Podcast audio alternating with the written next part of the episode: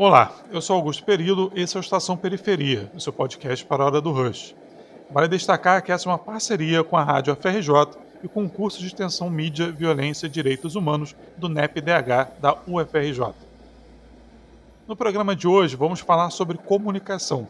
Por que devemos falar sobre esse assunto? Seria a comunicação algo inerente a todos nós? Se todos temos a capacidade de falar e escutar, por que algumas pessoas falam e são mais ouvidas do que as outras? Nesse sentido, quando algumas pessoas têm maior capacidade de se fazer ouvidas, elas podem dizer quais assuntos serão abordados, quantos outros tantos não serão. Você já pensou por que algo que diz respeito à sua realidade não recebe o devido destaque de outras pessoas ao seu redor? Quando isso acontece, o poder público também deixa de levar em conta aquilo que pode ser importante a você, à sua família, aos seus vizinhos, e se ocupa apenas em resolver os problemas de pessoas que têm maior capacidade de serem escutadas. Em geral, essas pessoas são ricas, brancas e moram em bairros de maior poder aquisitivo. Por que isso acontece e como resolver ou reduzir esse problema? Para tentar responder essas questões, vamos conversar hoje com duas pessoas que dedicam suas vidas a pensar essas questões e a lutar para que comunicação e democracia se aproximem um pouco mais de um país como o Brasil. A primeira é jornalista e mestre em comunicação pela UERJ, Gisele Martins, moradora da Maré. Gisele atua como comunicadora popular há quase duas décadas. Em 2019, lançou o livro Militarização e Censura, a luta por liberdade de expressão na favela da Maré, em que fala sobre a dificuldade dos comunicadores populares em atuar um território ocupado pelas forças de segurança do Estado. Nosso outro convidado de hoje é o jornalista e professor João Paulo Malerba, especialista nos estudos sobre rádios comunitárias.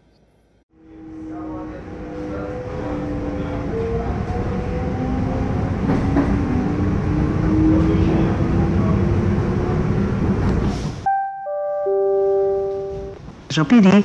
Passageiro, ao desembarcar, observe o espaço entre o trem e a plataforma. Boa tarde, Gisele. Boa tarde, João. Gisele, no seu livro, você fala sobre a ocupação da maré durante os mega eventos esportivos internacionais, né, a partir de 2013. Naquela ocasião, o país era governado por um partido de centro-esquerda. Então, é possível dizer que a repressão do Estado contra a população mais pobre não se alterou substancialmente ao longo da nossa história. Podemos falar o mesmo em relação à comunicação no nosso país? Como que esses dois temas eles se articulam? Olá, boa tarde. É, primeiro eu agradeço por estar aqui nesse papo sobre comunicação, sobre democratização da comunicação. É importante colocar que entra governo, sai governo, seja de esquerda ou direita, a comunicação ela é sempre não tratada, né? É, e acredito que não a gente não vive num, numa democracia. Não, não dá para dizer que a gente vive numa democracia se a gente não tem a democratização da comunicação. A comunicação no Brasil ainda está nas mãos de poucas famílias ricas que detêm poder, brancas, e que aliena toda uma população para benefício próprio. É, eu escrevi né, minha, esse livro, que foi, na verdade, a minha pesquisa de mestrado, que é mais do que isso, né? É também o que eu, vive, o que eu vivencio junto a outros comunicadores dentro do conjunto de favelas da Maré.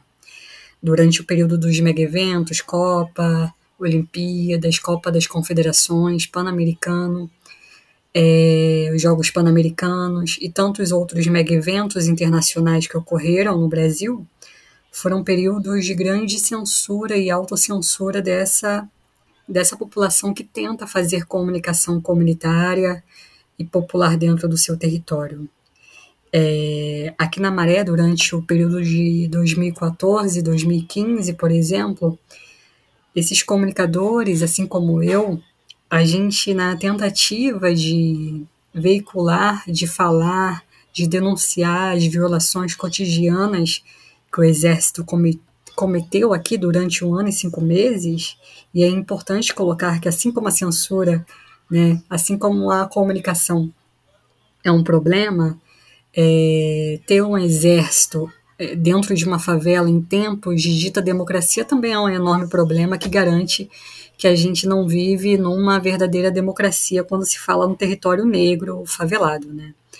Então, os comunicadores, numa tentativa de falar, de denunciar, acabaram sofrendo inúmeras censuras. É, alguns desses comunicadores foram detidos, é, passaram por grandes constrangimentos, soldados que pegavam esses comunicadores e colocavam no jipe para desfilar com eles na favela, mostrando que nenhum morador deveria seguir o exemplo desse comunicador e ser comunicador e ser jornalista comunitário. As sedes das mídias comunitárias, e aí eu falo de qualquer de qualquer, enfim, plataforma, né, seja rádio, TV, impresso, rede social, as sedes dessas mídias comunitárias na Maré eram invadidas, foram invadidas, eu presenciei isso. Eu presenciei uma cena, por exemplo, da sede do jornal que eu participava. A sede foi invadida e tinha escrito nas nossas paredes ameaças de morte. É, a sede da rádio comunitária na Maré foi invadida, o exército foi até lá né, e, e, disse que alguns programas está, estariam proibidos, assim como algumas músicas que têm letras de protesto, né, porque o nosso funk, nosso hip hop também tem protesto, foram proibidas, programas de cidadania foram proibidos, comunicadores não podiam mais circular. Teve uma época que todos nós não podíamos mais andar com o celular nas ruas da Maré, né? Todos os moradores acabaram sendo prejudicados por isso também, porque não podiam mais circular com seus celulares. Então, censura, autocensura, é, e feito a essas pessoas que também são moradoras, né? Então, e perseguições também na internet, ameaças. Foi isso que a gente presenciou e vivenciou durante um governo de dita esquerda durante a Copa do Mundo e durante todo o período dos mega eventos no Brasil. Obrigado, Gisele, por esse relato, inclusive. Acho que é muito importante ele estar aqui presente na, nesse programa. Né? João, é de hoje que o senso comum criminaliza né, a comunicação popular. Uh, são antigas as histórias de rádio comunitária que teriam a capacidade de derrubar aviões, por exemplo. Mas se nós estudarmos um pouco a questão do mercado de comunicação no Brasil, a gente pode perceber que a esmagadora maioria das emissoras de rádio, de televisão e de televisão né, pertence a homens muito ricos, muitos deles são políticos, que são ao mesmo tempo proprietários desses canais e responsáveis por fazer a regulação da comunicação no nosso país. Né? Qual é a consequência dessa dinâmica? Olá, Augusto. Olá, querida Gisele. Olá, ouvintes. É, primeiro, queria saudar é, a, a, Estação Periferia. É, dizer que é uma alegria estar aqui conversando com vocês é, sobre esse tema que é, que é essencial e urgente. Né? E urgente e urgente há muito tempo. Você falou da questão né, da, da é, desse, na verdade, preconceito que, se, que há com as rádios comunitárias. Eu, na minha, na minha pesquisa, é, eu fui estudar a história das rádios comunitárias no Brasil é, e eu descobri que as rádios comunitárias brasileiras elas é, são de duas vertentes. Uma vertente é, de base popular, muito ligada aos movimentos educa educacionais de base, né, é, inspirados aí na pedagogia freiriana da década de 60, mas tem uma outra vertente, que é uma vertente mais libertária, mais recente, é, da década de 80, das rádios livres, né, que surgiram com muita força, é, principalmente em São Paulo depois Rio de Janeiro, é, nas universidades ali é, do, de São Paulo. E é uma essa vertente da década de 80, né, é, ela bebe muito do movimento de rádios livres da Europa, né, principalmente do movimento de rádios livres da França é, e da Itália, da década de 70.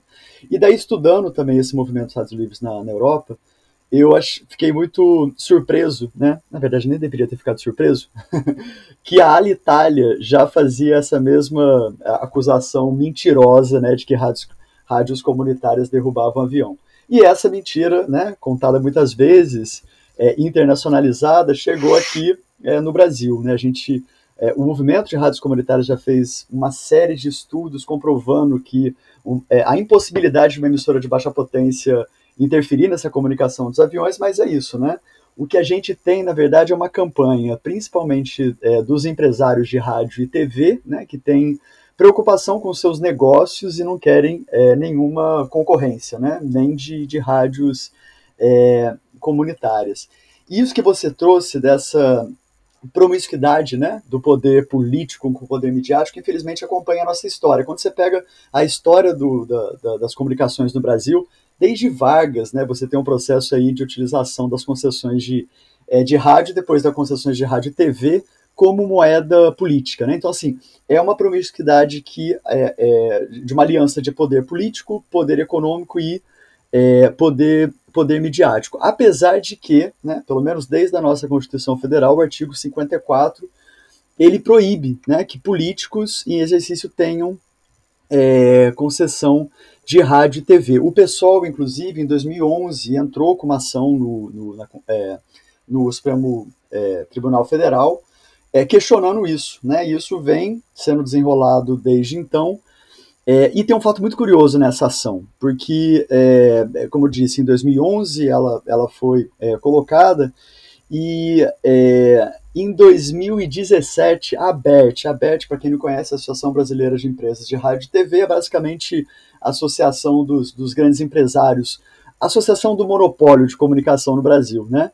É, eles entraram com, umas, com um pedido no, no, no, STF de amicus curi, que é basicamente ser ouvido, é, defendendo que políticos tenham concessão de, de, de, de, rádio e TV, o que é um absurdo, né? Assim, é um pedido de inconstitucionalidade, né? Na última, a gente não tem um balanço dessa legislatura, mas na anterior você tinha 32 deputados federais e oito senadores sócios de emissoras. Então, basicamente, o que você tem são as raposas, né? é, fazendo aí a lei dos, é, da, dos, é, das ovelhas. E assim, com relação às consequências, são várias. Né? A primeira, a consequência é essa obsolescência legal. A gente tem uma lei de radiodifusão que é de 1962, quando a TV era ainda é, praticamente é, preto e branco, né? E ela continua valendo. Como a Gi bem colocou, né, nem os governos dito de esquerda mexeram nessa lei. A lei continua aí é, valendo. E o fato de ser uma lei é, é, é, antiga, né, isso acaba favorecendo o cenário que a gente tem, que é um cenário extremamente concentrado, e apesar da Constituição ela proibir né, o, o, o monopólio, o oligopólio, a gente sabe que é exatamente isso que acontece, você tem pouquíssimos donos é, de mídia, proprietários de mídia que controlam boa parte dos, é, das concessões de rádio e TV no Brasil.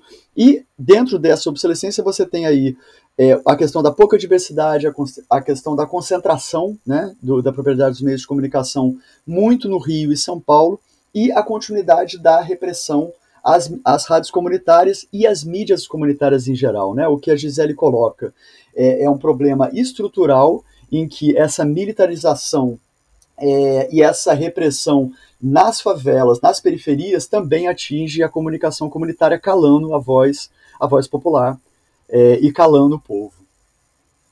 É impressionante, né, como que a, o latifúndio marca o Brasil, né, seja na de terra, seja de comunicação, seja político, né. Gisele, no seu livro, né, nós podemos perceber que a comunicação não tem apenas o papel de informar as pessoas, mas também de organizar, de promover campanhas, como acontece agora na pandemia né, de Covid-19 na Maré e em outras favelas do Rio de Janeiro. Eu queria te pedir para falar um pouco sobre esse trabalho fundamental que você faz e também falar a gente como a comunicação pode nos ajudar a apontar saídas para a tragédia que estamos vivendo atualmente. É, primeiro, colocar aqui esse trabalho que eu venho tentando fazer hoje, né, que a gente vem tentando realizar na Maré, é um dos mais difíceis, né, eu, a gente já passou pelo exército, pelo BOP, pelo choque, mas quando se fala em saúde pública, as coisas ficam sempre muito mais difíceis, né, quando se fala da fome, fica sempre tudo mais difícil. É, no início da pandemia, eu me perguntei muito o que poderia ser feito, né, é, eu sou do grupo de risco e eu saí pouquíssimas vezes e eu pensei como é possível mobilizar é, dentro de casa, como é possível tentar fazer um trabalho de comunicação para alertar a população sobre os riscos da pandemia? Se eu não posso estar na rua, se a minha comunicação nesses 20 anos sempre foi na rua, né? Sempre foi conversando nos bares, na igreja, sempre foi parando as pessoas na rua e batendo papo, discordando, concordando sempre foi batendo na porta e entregando o jornal. E aí eu entrei em crise, eu falei, meu Deus, alguma coisa tem que ser feita. E eu comecei a mobilizar as pessoas pela internet, pelas minhas redes sociais, no caso o Facebook, que eu só tinha um Facebook. É, por conta da censura que eu sofri em 2014, eu, eu não tinha mais as outras redes. E aí eu acabei fazendo as outras redes e a gente conseguiu mobilizar 100 moradores da favela da Maré, que eu não conheço até hoje, a maioria eu não conheço, isso é muito louco. É, e a gente conseguiu mobilizar e produzir um plano de comunicação para atender os moradores e moradoras da Maré. E a gente pensou num plano que pudesse atender quem sabe ler, quem não sabe ler, quem tem acesso à internet, quem não tem acesso à internet. Porque informação nesse momento da pandemia, da pandemia é salvar vidas. Então, uma linguagem acessível, né? E, e também entendendo que a mídia comercial, de novo, não dialogava com a nossa e não dialoga ainda com a nossa realidade, né? A OMS manda a gente lavar as mãos todos os dias, né? E como lavar as mãos se a gente na favela historicamente não tem água? Como deixar uma casa arejada se não tem janela, se não temos um plano habitacional que atenda ainda hoje a periferia e a favela? como manter uma pessoa que está doente com coronavírus num quarto separado da família, se muitas das famílias na favela vivem, é, sobrevivem dentro de um só cômodo. Como comprar máscaras se a máscara ainda hoje é muito cara? Então foi pensando nisso que a gente produziu um plano. Foi muito difícil fazer porque tive que mexer com a cabeça, né? Tive que ter criatividade. Mas junto com os moradores a gente conseguiu durante o ano inteiro passado, sem nenhum centavo, a gente não tinha um real. É, colocar carro de som, é, produzir é, rádio post, produzir é, vídeos no YouTube, é, produzir cartazes, e aí a gente também conseguiu trabalhar com as antigas ferramentas de comunicação e as novas ferramentas, a gente juntou isso porque a gente precisava atingir todo mundo faixas, cartazes, é, diálogo com as associações, com as organizações, com os moradores, com as igrejas. As igrejas, inclusive, con conseguiram durante um período produzir seu próprio carro de som, orando pela, pelos moradores da Maré e alertando sobre os riscos da pandemia. Só que a partir disso, os moradores começavam a dizer: como é que eu vou lavar a mão se não tem água? Como é que eu vou comprar máscara se não tenho dinheiro? Como é que eu vou me manter em casa para me proteger, proteger minha família se não tem comida? E aí a gente começou uma campanha de arrecadação. Durante o ano passado, a gente atingiu, conseguiu atingir 4 mil famílias por mês com cestas básicas e kits de higiene. Esse ano, com a flexibilização, as doações caíram. E a gente atende hoje com cesta básica 400 famílias. É, a gente ainda continua arrecadando alimentos. A gente agora está na fase da construção da nossa cozinha solidária. Se não dá para atender 4 mil famílias, a gente vai atender aquelas pessoas mais vulneráveis, que nesse momento são os moradores em situação de rua na Maré, que aumentou também durante o período da pandemia. Então, nossa cozinha solidária está sendo construída num espaço emprestado que a gente conseguiu tudo nosso é doado, tudo nosso é emprestado. É, e a gente vai agora atender essa população mais vulnerável.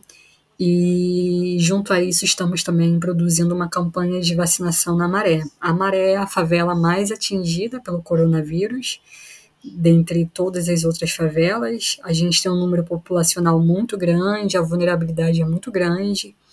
E esse trabalho não dá para parar agora, porque a pandemia ainda, ela, ela ainda existe, né? Por mais que o governo não esteja falando, a gente até hoje não teve um plano feito pelos próprios governantes, né, em relação aos cuidados à Covid-19.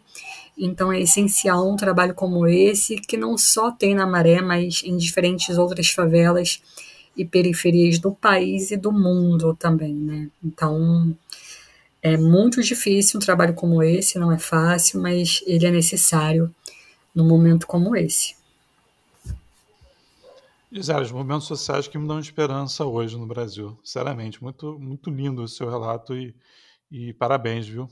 É, João, hoje nós estamos lidando com uma questão mais complexa do que há 20 anos, né, que é a internet, que era apontado como uma possibilidade de democratizar a comunicação, transformando cada pessoa em um comunicador, mas ela também tem seus, seus conglomerados. Né? Temos visto que o poder que detém atualmente grupos como o Facebook, o Google, né, por exemplo, e como a expectativa é criada no início dos tempos da internet, hoje é algo muito distante. Os podcasts agora surgem com muita força, né? muitas iniciativas surgem buscando utilizar essa ferramenta. Você acha que os podcasts poderão, enfim, ameaçar a concentração da comunicação na mão dessas poucas pessoas? Como que você analisa esse cenário? Então, Augusto, esse é um cenário multifacetado aí que a gente precisa analisar com, com cuidado. Assim. Primeiro, como você bem colocou, né, todo entusiasmo inicial com a internet, boa parte dele caiu por chão, né, por vários motivos, né, pela, pela concentração também que acontece é, nesse setor, né, você tem aí as grandes teles dominando e, é, na verdade, vilipediando os, os, as áreas que são pouco comercialmente atraentes. Então você tem, você não precisa ir muito longe, não. A gente tem, na verdade, é, na Baixada, na Baixada Fluminense, é, vários lugares que você tem um apagão ali de, de internet porque simplesmente as teles não vão, né? E nesse lugar, claro, você tem um movimento muito interessante de pequenos provedores, é, de redes comunitárias de internet, mas isso ainda é muito incipiente, né? Então, assim, é, a gente ainda tem um, um processo de exclusão digital muito forte. A última TIC domicílios, né, com dados de 2020, vale muito a pena acompanhar, né, porque você vê esse processo de apropriação né, da, da, da, da internet. É, e, assim, felizmente a gente vê um processo é, ascendente, né, cada vez mais você tem mais domicílios com acesso à internet, principalmente pelo celular, esse é um ponto importante da gente dizer, mas é importante colocar que 17% dos domicílios do Brasil não tem qualquer acesso à internet. Né? Então, assim, é, a gente precisa olhar isso com, com, cuidado. E se a gente vai, por exemplo, na questão de classe, 36% dos, é, dos domicílios das classes D e E também não tem acesso à internet. Né? Então, assim, é, a mídia comunitária é, que fala dos pobres para os pobres, pelos pobres, né?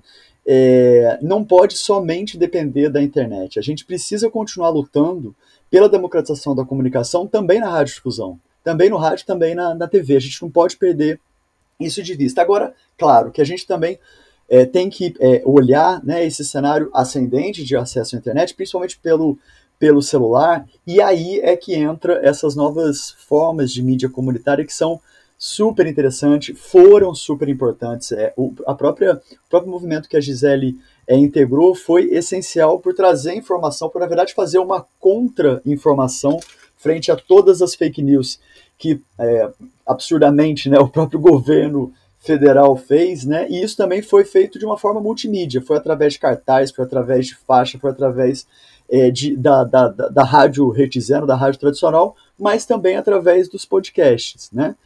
É, é, a gente, o último pesquisa da Associação Brasileira de Podcast indica que a maior parte das pessoas que ouve, né, é, podcast ainda é a classe, é a classe A, né, é, escolarizada, masculina e jovem, né, então assim, ainda, a gente ainda precisa entrar nessa área de uma forma é, mais popular, a gente precisa ter mais podcasters, né, pessoas que produzem podcast a partir da periferia.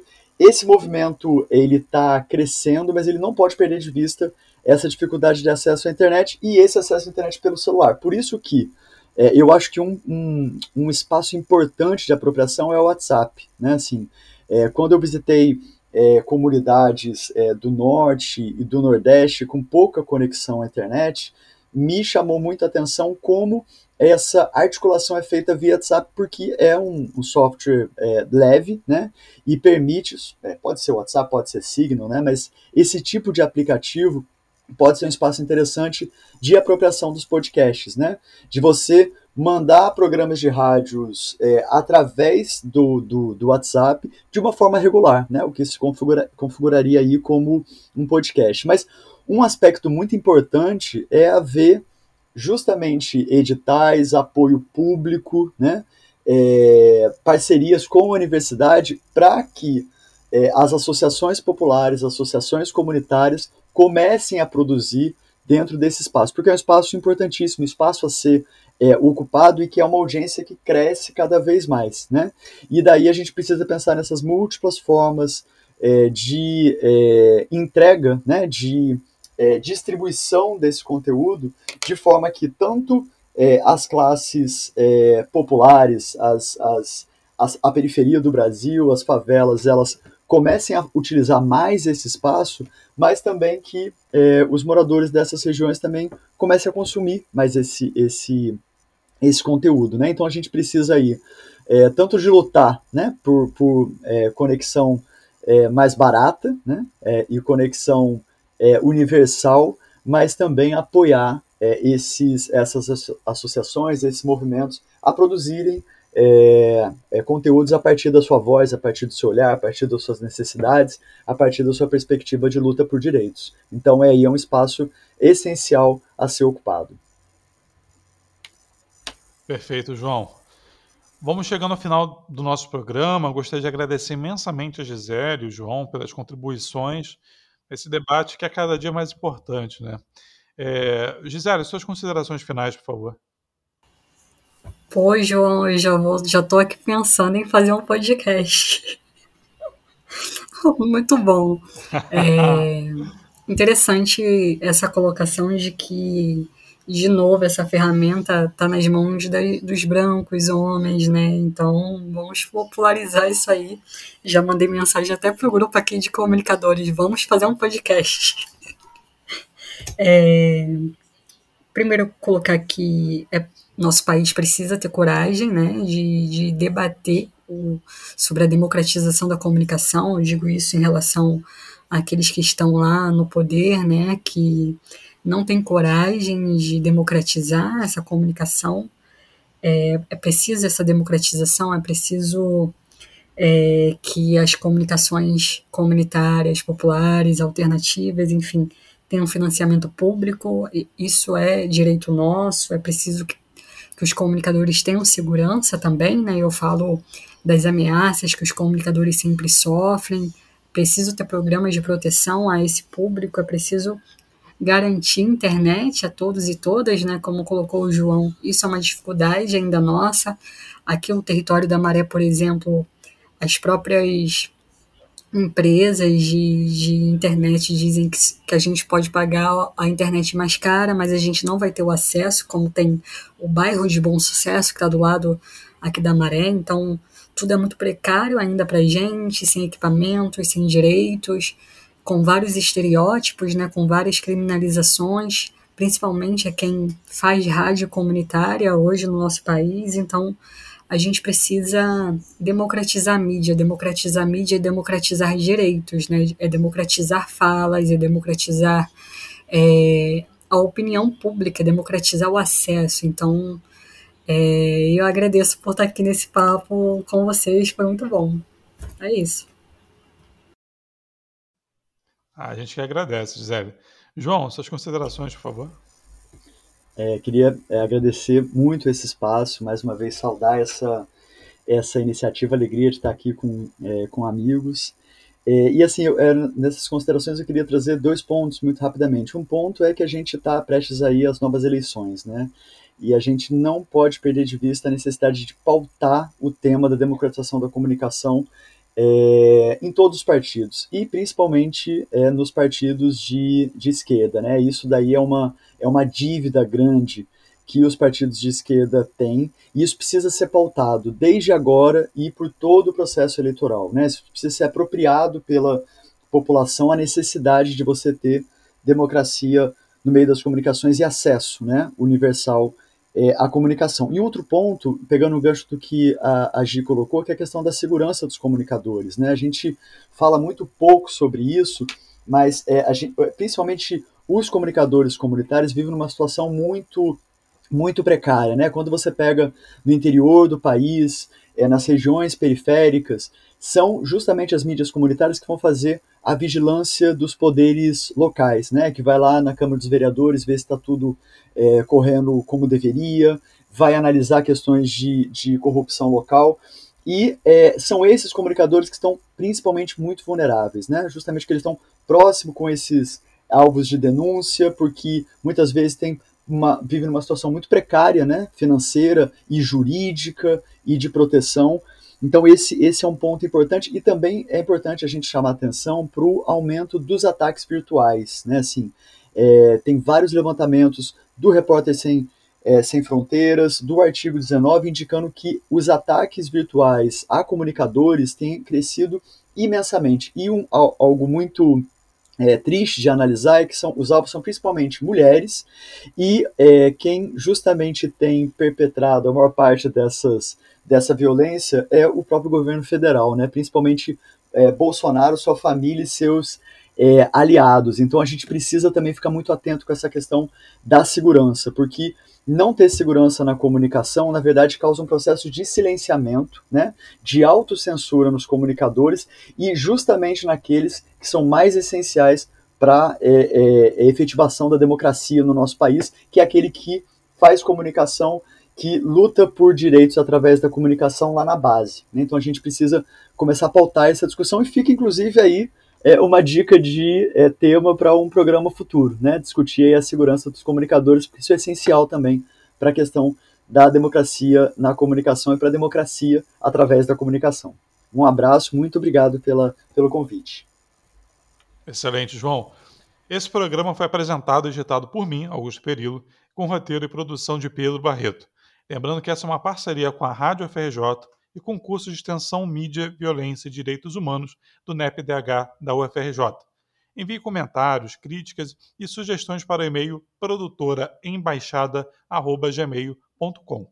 Até o nosso próximo programa.